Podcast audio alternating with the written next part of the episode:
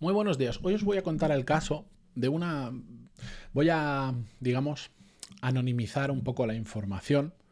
Es un caso de una persona que conocí hace muchos años, que yo creo que incluso hasta la... Le he utilizado de ejemplo para mal en más de algún episodio. Yo os quiero contar un poco cuál fue mi experiencia y, a partir de ahí quiero que veamos eh, cómo a veces tenemos que darnos cuenta tenemos que ver que si todo alrededor de nosotros está mal, igual el que está mal somos nosotros. Episodio 1468. Yo soy Matías Pantaloni y esto es Desarrollo Profesional, el podcast donde hablamos sobre todas las técnicas, habilidades, estrategias y trucos necesarios que se me escapa el micro para mejorar cada día en nuestro trabajo.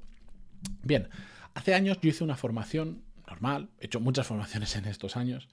Em, era, seríamos un grupo de unas 15 personas y había una persona de ese grupo, éramos variopintos, cada uno con sus cosas buenas y sus cosas malas, que nadie puede, nadie, nadie, puede, nadie está libre de, sus cosas malas. ¿eh? Y yo el primero que yo, eh, oye, pues vosotros aquí escucháis al final lo que yo os quiero contar evidentemente, pero después tengo mis cosas malas y mis cosas donde me equivoco y no hago bien. Y un día, si queréis, hablamos de eso. O, hasta podría traer a alguien que trabaja conmigo y, le voy, y, le voy, a decir, solo puedes decir cosas malas de mí. Y, sobre eso vamos reflexionando. No sé, podemos hacer cosas. La cuestión es que había una persona que yo para esto... No sé si es experiencia, es intuición, es una mezcla de ambas cosas, pero para esto tengo buen olfato. Y desde el día uno, desde la primera clase, porque era presencial, cuando hacíamos todo cosas presenciales y tal, em, dije, a mí me huele raro.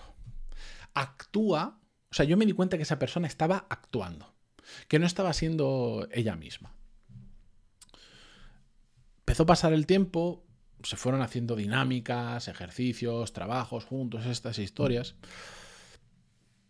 Y terminó esa persona siendo un poco un poco bastante dejada de lado, de tal forma que cada vez que se creaban grupos nadie quería trabajar con esa persona. Nadie.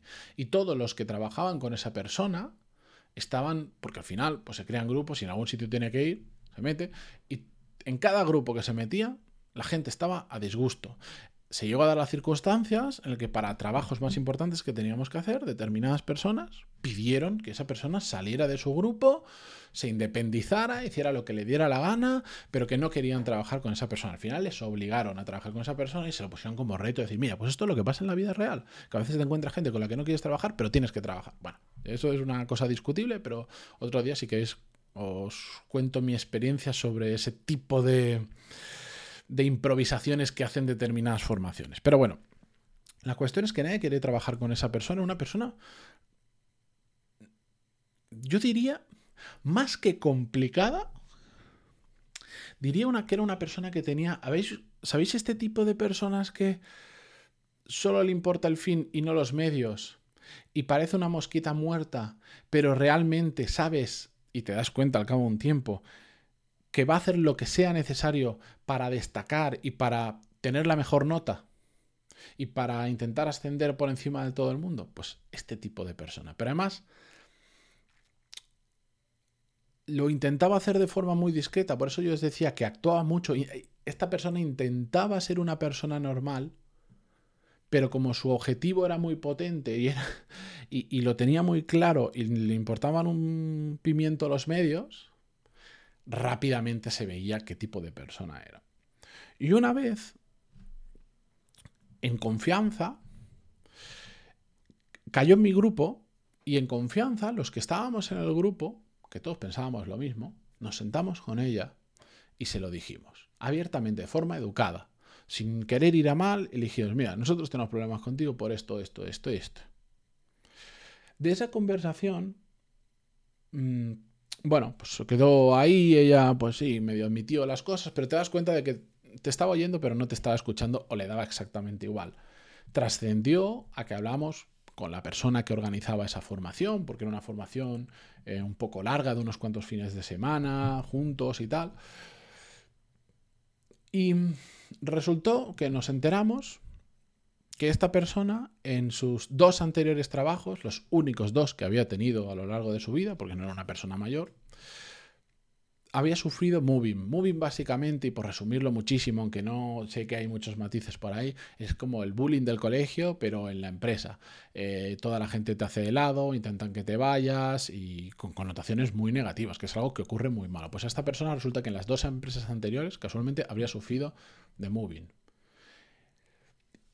Y este profesor nos lo contó como diciendo, por favor, tener cuidado, que esta persona viene de una situación, de dos situaciones complicadas, que ha sufrido esto. Y yo lo entendía, entendía que el profesor velara por cuidar a esa alumna y tal, pero yo se lo dije abiertamente. Y, le dije, pero es que entiendo perfectamente que le hayan hecho moving. O sea, no entiendo que, no digo que esté bien haberle hecho moving, pero entiendo perfectamente cómo ella tiene que haber llevado la situación con sus compañeros para que termine habiendo ocurrido eso, que está mal, eso está mal. Pero habiendo trabajado ya con ella y viendo cómo interactúa con todos, entiendo perfectamente que ella haya forzado la situación hasta llegar a ese punto. Y los otros han reaccionado mal. Porque la realidad es que si una persona llega a ese punto, eh, quien es el jefe lo tiene que ver, escuchar a la gente que está diciendo lo que pasa y fuera y a la calle. Es la realidad. Y no llegar a un punto en el que a esa persona se le hace muy que está mal pero lo entendía perfectamente. Entonces, yo después nunca llegué a hablar con esta persona de esto y es una cosa que en cierta medida se me quedó un poco la espinita dentro de decir, joder, pues igual tendría que haber hablado con esta persona y le tendría que haber contado mi opinión y haberle intentado ayudar en lo posible. Pero sinceramente en ese momento, cuando tenía relación, que le podía escribir y me podía sentar a tomar un café con esa persona, no lo hice pues porque estaba hasta las narices de esa persona. Dije, yo, esta que me está tocando las narices, que es insoportable, que nadie quiere trabajar con ella, voy a invertir mi tiempo, voy a perder mi tiempo en intentar ayudarle a una persona que me está intentando joder, que se busque la vida. Y siempre se me ha quedado un poquito esa espinita de no haber intentado al menos ayudarle dentro de, de mis posibilidades. Y yo lo que le habría dicho, muy resumidamente, es, a ver, si tú tienes problemas con todo el mundo, o mejor dicho, si tú crees que todo el mundo tiene problemas contigo y allá donde vas hay tensión, la gente no quiere trabajar contigo y hay problemas, deberías plantearte si eres tú el problema. Y si quieres, vamos a repasar en mi experiencia que yo tengo contigo, no en tus anteriores trabajos porque no lo conozco y solo tengo tu versión, pero en la, en la nuestra que tengo tu versión, tengo la mía y yo te puedo decir lo que yo pienso, podemos repasar paso a paso, punto a punto, qué cosas hacen que generan fricciones, que hace que la gente no quiera trabajar contigo, que me toca las narices hasta tener esta conversación contigo mm, por todas las fricciones que has generado. Y podría haberlo hecho. Entonces,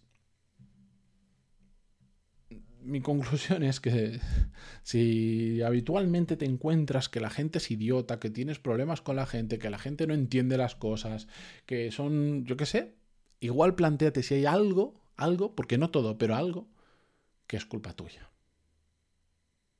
A mí eso me ayudó a verlo cuando me di cuenta que era un cabezón. Me lo dijo una persona, pero repasando dije, joder, es que muchas veces tengo este tipo de problema. Me encuentro que la gente, con la gente tengo este tipo de problema porque, y yo ponía mis razones por las que tenía, y al final me di cuenta que era yo. Que era yo que era un cabezón. Y que muchas veces yo forzaba situaciones porque no daba a torcer el brazo. Tuviera o no tuviera razón. Y entender eso, entender que lo mío era una cosa muy particular, que no me generaba grandes fricciones como esta chica, pero generaba algunas fricciones. Y el darme cuenta de eso y verlo desde una perspectiva, gracias a que también una persona me dijo, si tú el problema que tienes que tener es un cabezón, por esto, esto, esto y esto, mira, ahora, ahora estás siendo un cabezón. Y me acuerdo que me lo decía, estábamos haciendo una cosa y me decía, ¿ves? Eres un cabezón ahí, que me parece muy bien, que puedes tener razón, pero igual el otro también la tiene. Ahí estás siendo cabezón. Eso me ayudó mucho a identificar que era algo mío, que si yo lo cambiaba, de repente un montón de fricciones que estaba teniendo por ahí desaparecían.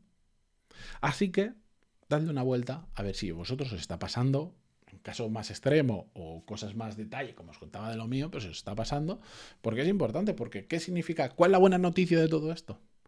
Que revertir la situación, que cambiarla y que mejorarla está en nuestra mano. Así que con eso yo me despido por hoy. Muchísimas gracias a todos por estar al otro lado como siempre y mañana más. Adiós.